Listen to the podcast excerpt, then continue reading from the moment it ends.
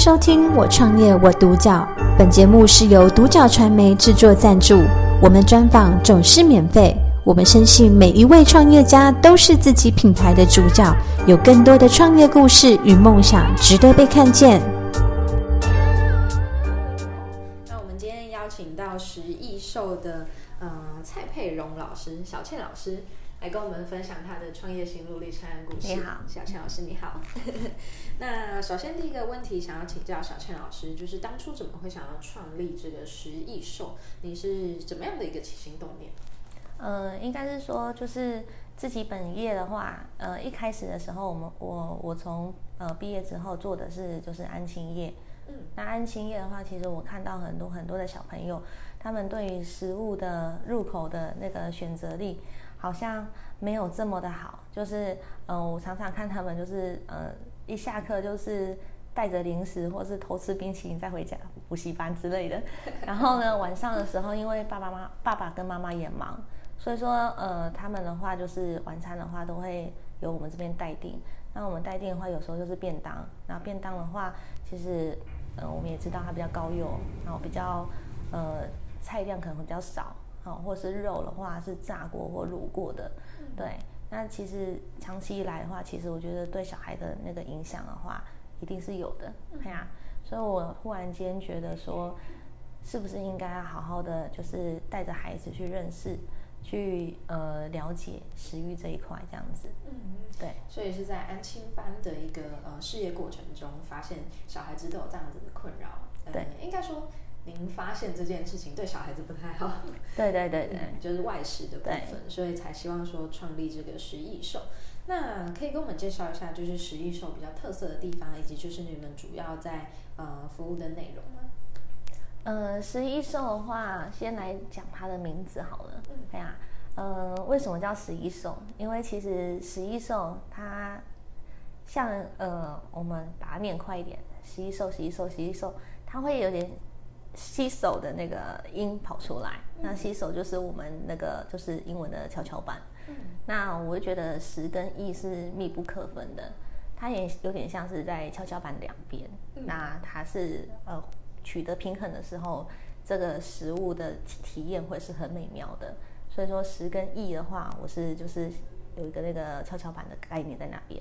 嗯，那瘦来讲的话，是因为嗯、呃、因为。嗯，我在就是育儿的过程之中，跟妈妈他们去聊天的时候，那我们会觉得说，哎，这个就是小孩一直半兽人，都听不懂人话，这样，就是他其实就是一个，就是对小孩的一个昵称，对呀、啊，就是半开玩笑，然后呢就觉得说，哎，像小兽一样这样子，对，那它是一个很活泼的一个概念，嗯，就是食艺兽，就是它是一个对于呃儿童的一个食跟亿的。教育这样子，对对对。那我会觉得说，这个十一兽来讲的话，它可以呃衍生出来的意象很多。像十一兽，因为它会有一种兽的那个形象出现，所以你就可以去做延伸。比如说萌萌兽，就是两到三岁。那呃我们的那个一到六年级，然后我们可以说是小兽。那甚至就是亲子的话，可以是亲子兽。那我们的话，其实在我在讲的。的这个过程之中，我们的脑海里面就会呃，默默的就会浮现很多，就是呃那个小兽啊，或者是萌萌兽可爱的那个呃模糊，但是好像很可爱的那个轮廓出现这样子。嗯、我觉得它是一个很具有就是创意，然后很具有呃那个影像的那个显示度的一个就是名字这样子。嗯，对，可以让孩。呃，我们一听到的人就可以立刻的，就是想呃想联想到，就是这个课程是丰富的、有趣的、活泼的这样子。嗯、对，确实是，就是它是一个很有印象在的一个，对对对对，可以有画面。对对对，我觉得这个很棒哎。那就是哦，你们主要的一些呃内容可能是比较偏向是食育教育的部分。对，没错。呃，希望达到食品跟艺术的一个平衡，这样子。对对对对。嗯，那这样子在就是推展的过程中，有没有遇到什么样的困难？然后你是怎么样去坚持跟突破？呃，遇到的困难哦，我觉得应该是说，呃，在坊间来讲的话，其实做烘焙来讲，那论技术，那我们会有很多非常非常专业的，就是我们的呃老师们，烘焙老师、料理老师都是高手这样子。那论教室，那一定会有很多设备超齐超齐全，有什么中部电机啊之类的，就是这东西是我们比不过的。嗯。然后呢，论我们的就是呃课程的丰富度，其实现在的话，大家的选择性很高。呃，我们我们遇到的面临的竞争，不单是就是呃幼儿食育的相关的，就是我们的同业，嗯，我们还要跟其他的才艺去争取时间。如果说一个礼拜只有一到五的早上而已，那他想要上的是体育，他想要上的呃可能会是钢琴啊、美语啊、日文啊。什么东西的，就是各式各样的才艺。那没有办法，就是你的、你的、你的时间如果开在这边，他刚好可能就会跟其他的冲堂还是怎样。所以说，其实，在招生上的话，我们面临的困难，一开始的时候是呃蛮有挫折感的。嗯对，你会觉得说哦，就是满腔的热血，然后有好多好多想要表达的，想要带孩子去认识的。可是呢，却就是面临到就是，可能就会来的之后就是两三组这样子，你会觉得说内心会有点就是呃沮丧，就觉得说哎，怎么会就是跟想象中的不太一样？嗯。可是我觉得在慢慢做的过程之中，虽然说呃我们的那个呃料理老师、烘焙老师很多，但是他们不一定会带孩子。嗯。那我们的专业的教室。可能设备非常齐全，但是呢，他也许没有我们像这种小教室这种温暖度。嗯，那如果说这个妈妈她慢慢的就是知道说食食欲这种东西是重要的，那她也许会花一点时间哦，把这个课程放在心上，会在这个时间来参加我的课程。嗯，这是慢慢累积的。嗯，对。我慢慢的就是呃挣扎了半年吧，真的是挣扎，因为一直在怀疑自己，是自己做的不够好吗？是自己就是课程还是哪里出了状况？就是让这些人不愿意就是花时间过来，就是呃来来跟我玩一场料理这样子。曾经有过怀疑，但是呃知道自己的理念是正确的，努力坚持的走下去之后。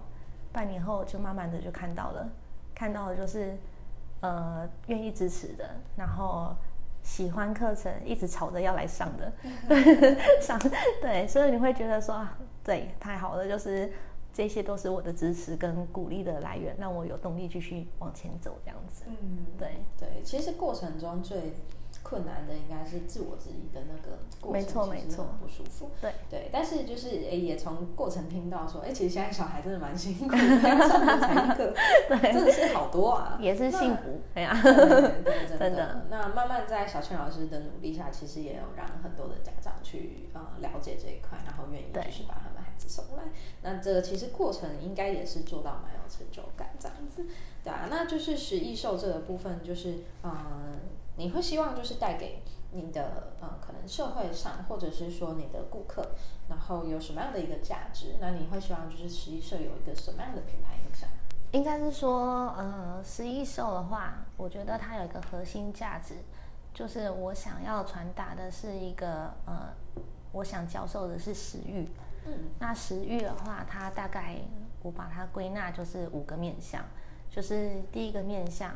它是对生态、对土地的关怀，嗯，然后第二个的话是你要对这个采购上面的知识要有足够，嗯，好，甚至说就是呃你要能够判断这样子，嗯，然后第三的话，呃，我是希望说你能够充分愉悦的，就是享受就是动手烹饪的这些乐乐趣这样子，然后第四的话是我觉得说呃对于这个美感。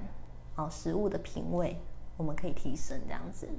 然后第五，我觉得呃，餐用餐礼仪的话也是非常重要的。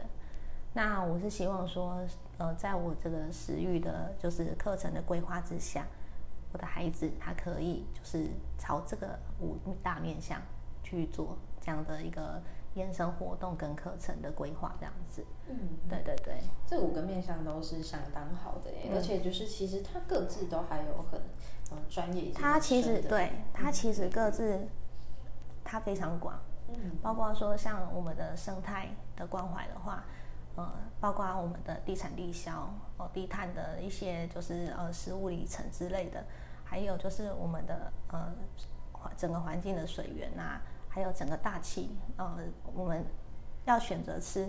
牛肉的话，那这个牛它可能要吃几吨的玉米。嗯、那我们如果说选择去呃去呃选择说就是呃我们可能吃的东西的话，不是那么造成那个地球上的一些呃就是呃碳排量的影响，这些东西的话都是可以去讲的。嗯、对，甚至说呃海洋的食物链哦、呃，我们可以吃的是怎样的鱼？哦、呃，布拉提要吃吗？哦、呃，或者是说尾鱼？要什么季节吃，嗯、还是说你应该在吃什么东西的时候，你去判断这东西对生态好不好？嗯，对对对。哇，所以小倩老师其实在做的是撒种子的概念，对不对？然后未来可以去。呃、对，因为我觉得呃，幼儿终究有一天就是他会离开我们独立长大。嗯、那呃，我们能够给他最大的礼物就是食欲，嗯、因为食欲这件事情，吃东西这件事情，它是不停不停的。在累积的，嗯，而且它是跟你的生命息息相关的。你的英文、你的呃国语、你的任何东西都没有这么重要，嗯，因为它是生命的一个就是延续，嗯，对。那你选择吃下什么东西，你就会变成怎样的一个人？嗯，我觉得是真的，对，了解。嗯，那这样子在呃你想要推展的这些呃。理念也好，或者是信念，有没有根据他们做的一个呃未来的计划，是呃你接下来去执行的？了解，呃，基本上来讲的话，我觉得呃，在我的那个十一兽的规划里面，我分成短期、中期跟长期。那短期来讲的话，就是我现在做的这个食育课，嗯，让孩子可以透过就是五感体验。去认识、了解食，呃，就是这个原型食物，嗯，呃，是我觉得这个部分很好的地方是，就是比如说，很多人会跟我讲说，很多妈妈会跟我分享，她会说，哎，我的孩子他本来不吃什么，比如说不吃红萝卜，不吃南瓜，可是呢，就是自从上了这堂课之后，他愿意尝试，他喜欢了，嗯，对对对，然后，呃，再来的话就是，呃。这个短期的部分，除了就是原型食物的认识之外，我还会带他们去产地旅行。嗯，因为现在很多很多的，就是呃小农们，他们愿意采用对呃环境更友善的方式去耕作。那我觉得说呃互相支持，就是呃他我带的孩子过去的时候，他可以传承很棒很好的就是这样的一个环保意识的概念给孩子。那我们的家长跟孩子也是用经济。哦，非常的就是直接的，就是去帮助他们去做一个互相的连接。嗯，对。那这是我短期的，目前的就是在进行的部分。那中期来讲的话，嗯，中期的话，我是希望说，就是可以帮助到更多弱势，然后或者是偏远地区的一些孩子们。呃，因为毕竟呃，现在十一呃十一兽的话，呃，创业来讲的话，最最困难的部分其实还是经济，对，在经济，嗯，在经济上的话，我们必须还是要有付费课程，才可以让这个呃课程再让这个教师继续延续下去。